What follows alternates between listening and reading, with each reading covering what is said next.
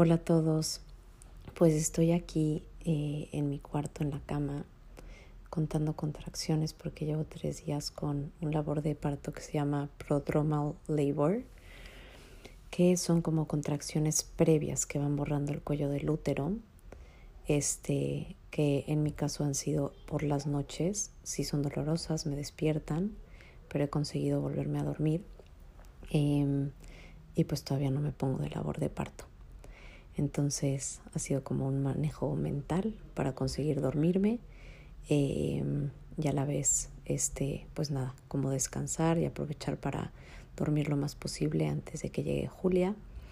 Eh, por lo mismo de que esto empezó hace tres días, mi mamá ya llegó, adelantamos el vuelo eh, y grabo esto pues para contarles un poco de esta decisión este, que les mencionaba en el último capítulo que grabé de estos monólogos, eh, que literalmente este ha sido como la decisión que más miedo me ha dado tomar, por largo. Este miedo, pánico. Eh, como algunos de ustedes saben, haberme ido a la India hace unos años con Sergio fue este, una decisión muy retadora para mí, de dejar absolutamente como toda mi seguridad, trabajo, este, mi familia, irme del nido, de ya no vivir con mis papás irme a esta aventura con mi en ese entonces novio, que es Sergio, ahora mi esposo, pero yo con la claridad de quererme casar, él todavía no, pero yo confiando como en, en el amor que teníamos y, y esta aventura que queríamos vivir, pues como dejarlo de alguna manera todo y agarrar este vuelo de solamente ida a Mumbai y no teniendo como nada de itinerario fue como tanta incertidumbre que me, me retó bastante pero nada como esto, este que ha sido decidir tenerlo en casa y que a la vez se dio de alguna manera de una forma espontánea, pero también este como pues dándome, dándome cuenta de este miedo tan grande que tenía, ¿no? De, de, tomar esta decisión y confiar que mi cuerpo tiene la sabiduría de, de poder tener a un bebé, este, y muchas cositas que ahorita les quiero contar. Llegamos a vivir a, a Oakland en junio. Este, y cuando llegamos aquí, eh, busqué una ginecóloga a la cual empecé a ir. Eh, no me gustó nada como, como el servicio médico aquí en, en Estados Unidos, al menos como en mi experiencia, me sentí siempre como, como un número más. Este, y como nada como, como personal y realmente como involucrada la doctora o las enfermeras. Entonces eso me hizo como que volver a pensar, porque desde Luca es algo que en mi corazón he deseado, pero que con Luca en México era un, un mi miedo es tan más grande que, que sería como contraproducente tomar la decisión porque si estuviera ya en mi casa este pariendo pues me voy a traicionar mentalmente no por el o sea mi miedo me supera no entonces como que volví a considerar esta, esta decisión de tenerlo en casa. Además eso es algo que se acostumbra aquí mucho más que, que en México. Hay mucha más gente con esto normalizado, este, con más midwives, eh, eh, dulas, que cada una, una dula es un acompañante emocional, una midwife es más la que está preparada para recibir un bebé. Em, y hablándolo con Sergio, pues tomamos la decisión con, siguiendo teniendo mucho miedo. Este, conocí a, una midwife que me encantó, de hecho es como de las que llevan más tiempo recibiendo bebés en, en el Bay Area, que así le dicen a, yo no sabía, como a todas los, eh, pues las diferentes ciudades que rodean a la bahía, San Francisco, Oakland, Berkeley y así. Ella lleva recibiendo, o sea, ha recibido 1800 bebés, tendrá como 55 años y ahora trabaja este, con una dula, no, con otra midwife que son socias, que se llama Sofía, eh, y las conocí ambas y me dio como muchísima paz, como, sí, la sensación de que tienen ellas de paz, de, de saber lo que hacen y de además hacerlo con profundo respeto y, y además al yo haber tenido previa una sesión, una cesárea, el cómo me transmitieron lo muy eh, cautelosas y conservadoras que manejan pues cualquier situación que pueda presentarse como atípica. Entonces lo decidí todavía con miedo, eh, sabiendo como que, o sea, platicaba con una amiga le decía, es que, no sé, me veo como que pasa, o sea, si pasara cualquier cosa me puedo morir. Y me dijo, pero ¿por qué piensas en la muerte? Y yo, pues no sé, pero me viene a la mente muchísimo. Eh, y decidí, al decidirlo, como que también pensé en tomar directamente terapia como para ir atravesando estos miedos. Y cuando empecé la terapia, eh, sucedió algo como que para mí fue muy significativo y que también me explicó muchas cosas, donde en mi primera terapia me dijo la terapeuta, que es muy amiga mía, como, a ver, ¿cuál es tu historia con las cesáreas? O sea, como que vamos a trabajar primero desde tu parto con Luca, que terminó siendo una cesárea, a ver cómo, cuál es tu historia, si tu abuela, tu mamá tuvieron cesáreas. Este, entonces, pues yo le decía como, pues no, para nada. Del lado de mi papá, mi abuela parió a ocho, a ocho hijos y ninguno cesárea. Mi abuela materna cinco, ninguno cesárea. Mi mamá nada más con Santiago, mi hermano, tuvo placenta previa, entonces tuvo que ser cesárea. Y ya, y me dice mi terapeuta, que es como muy sensible, me dice, segura como que hay algo que no me hace nada de sentido. Este, yo no, como, segurísima. Y me dice, no, hay algo que no me encaja. Y yo, ay, coño, o sea, no puedo creer que se me está olvidando esto. Yo cuando cumplí 14 años ya iban a ser mi hermana Isabel, que es la sexta este, de los hermanos que somos, este, la segunda mujer, son cuatro hombres en medio. Y yo le pedí a mis papás, yo en general era como muy, este, no sé, siempre quería ser grande. Este, y me dio muchísima curiosidad eh, entrar al parto. Entonces les pregunté a mis papás, me, preguntaron que por qué, les dije pues porque me encantaría ver cómo llega un bebé al mundo, bla, bla, bla. El punto es que como que les hizo sentido me dijeron que sí.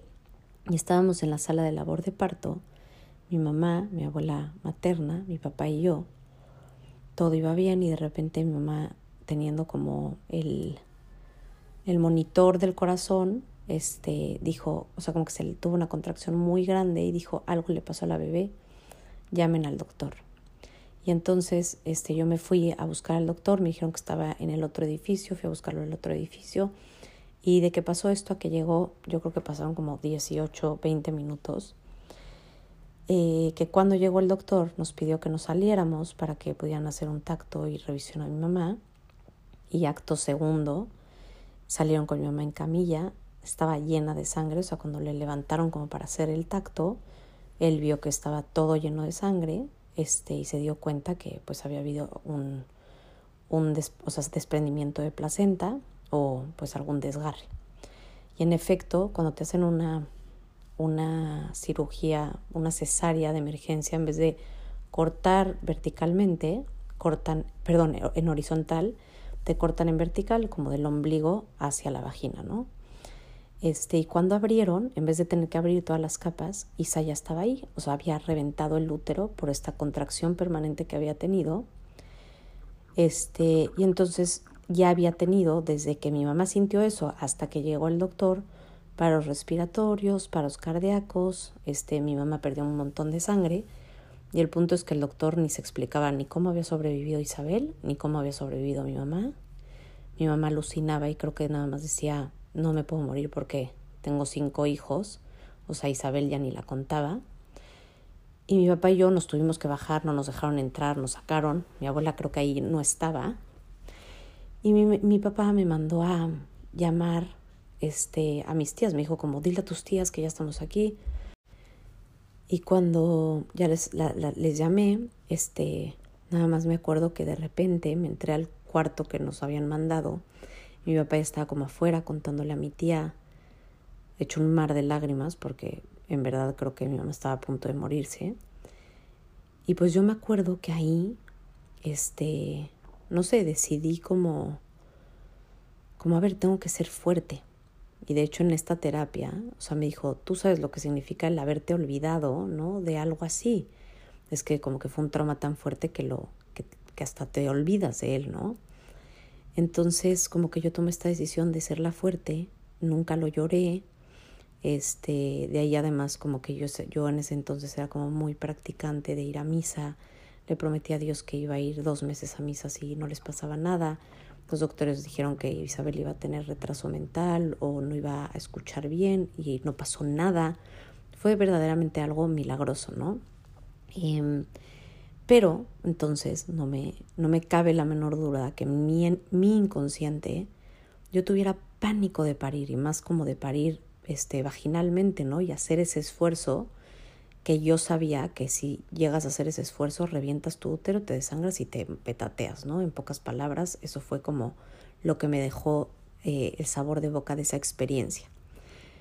Y luego tuve mi cesárea con Luca, que de verdad que hasta yo pienso que podría casi asegurar que de alguna manera inconscientemente en ese, en ese trauma que se había quedado inconsciente, pues lo provoqué por mi pánico a no querer pujar y no querer este, que se me reventara el útero, ¿no? Eso obviamente nunca lo voy a saber, pero terminé teniendo una cesárea cuando yo quería tener el parto más natural con Luca. Gracias a Dios, una amiga muy cercana que para ella ha sido todo un, un proceso como aceptar sus cesáreas, porque es realmente como alguien muy, muy, este, como, eh, no sé, que todo le gusta natural. Eh, antes de yo tener a Luca me dijo, a mí lo que más me ayudó como a sanar el haber tenido estas cesáreas es que una amiga me dijo que son milagrosas, o sea, que antes la gente, o sea, los bebés y las mujeres se morían por no tener las cesáreas, ¿no? Y claro que eso no quita que ahora haya un abuso, este, porque muchas veces termina siendo algo como mucho más contraproducente, pero en efecto muchas veces es como lo que se necesita. En mi caso entiendo que era lo que se necesitaba porque ya se le estaba bajando el ritmo cardíaco a Luca y entonces como que lo pude aceptar de alguna manera fácil, eh, pero definitivamente fue como una recuperación durísima, este, yo no le cambié un pañal a Luca, yo creo como hasta las tres semanas, en cama, este, tiene siete heridas, eh, la primera es muy abajo porque por estética, pero luego todo tienes abierto en la panza donde te colocas al bebé. En fin, es un mal viaje, ¿no? Eh, entonces empecé a tener estas sesiones semana con semana para como ir hablando eso y me acuerdo que los primeros días este, yo lo mencionaba, o sea, llegué a México y lo primero que lo mencioné, se me llenaban los ojos de lágrimas, lloraba, se me hacía un nudo en la garganta. Y a la tercera vez que conté que pues esto lo tenía como olvidado, se fue como, como sanando. Este, llevo yo creo que como cuatro meses en estas terapias como para ir sanando esto y también ir hablando de mis miedos y principalmente eh, la información. O sea, en cuanto empezamos Sergio y yo a hacer el curso de hypnobirthing, que fue uno que me latió, que con Luca decidí no hacerlo porque pensaba que era algo de hipnotización y pues decidí cosas que ni siquiera conocía. Lo empezamos a hacer con una mujer inglesa y nos fascinó porque nada más fue ir entendiendo cosas de cómo funciona el cuerpo. Solo eso, la luz y la tranquilidad que nos empezó a dar fue alucinante.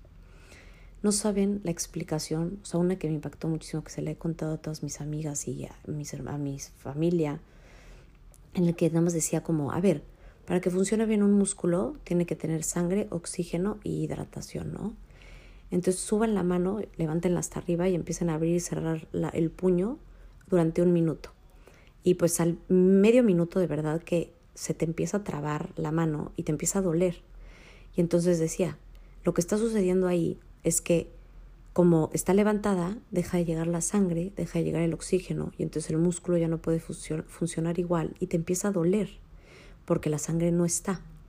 Entonces tenemos tal historial en, en lo que son los partos y lo que hemos visto en la televisión de que siempre es este grito de dolor en el, en el hospital, que las venas se te salen por la garganta, este, la mujer está morada de pujar y luego mil historias como de de emergencia y que se mueren, que obviamente todas las mujeres en cuanto tenemos la primera contracción, o sea, nos aterramos y por, por añadidura todos los que están alrededor de nosotros, ¿no?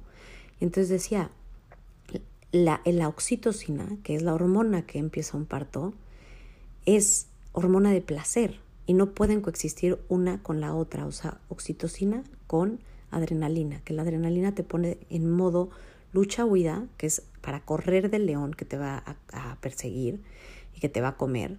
Y entonces tu cuerpo instintivamente, cuando estamos con adrenalina, manda la sangre eh, a brazos y piernas para que puedas correr, se te acelera el corazón y esa sangre que la necesitas en el útero, al ya tenerla en las extremidades, el útero ya no tiene ese oxígeno y esa sangre que necesita y empieza a doler mucho más.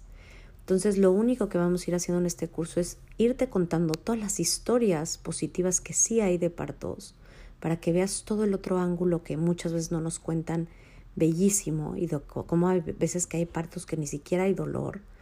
Vamos a tener un cuidado inmenso en las palabras que usamos porque si te dicen no tengas miedo, ¿qué es lo primero que piensas? En miedo, ¿no? Entonces no vamos a hablar de dolor, sino vamos a hablar de, de, perdón, por ejemplo, te decían, no vamos a hablar de contracciones, vamos a hablar de búsquedas. No vamos a hablar de dolor, sino de, de poder, ¿no? Son búsquedas poderosas. Si quieres tener búsquedas poderosas para conocer ya a tu bebé.